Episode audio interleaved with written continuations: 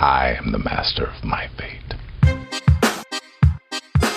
Génération Y, Z, millennials, on enferme trop souvent les jeunes dans des clichés sans leur donner la parole. Alors ce mois-ci, je tends le micro à un capitaine de 19 ans, bien décidé à croquer la vie à pleine pomme. À même pas 20 ans, Louis Marcoux a déjà fait dévier son destin par sa volonté et son envie. Après son CAP boucherie, il a dû annoncer à son père qu'il ne reprendrait pas l'exploitation familiale pour se destiner à des études d'ostéopathie. Notre choix, c'est quand même le plus important. Ça peut paraître complètement dingue aux yeux de certains, mais ça reste mon choix avant tout. Et c'est un peu égoïste aussi de parler comme ça, mais je pense que c'est un peu nécessaire aussi d'être euh, pas du tout euh, orgueilleux ou quoi que ce soit, mais penser aussi à soi.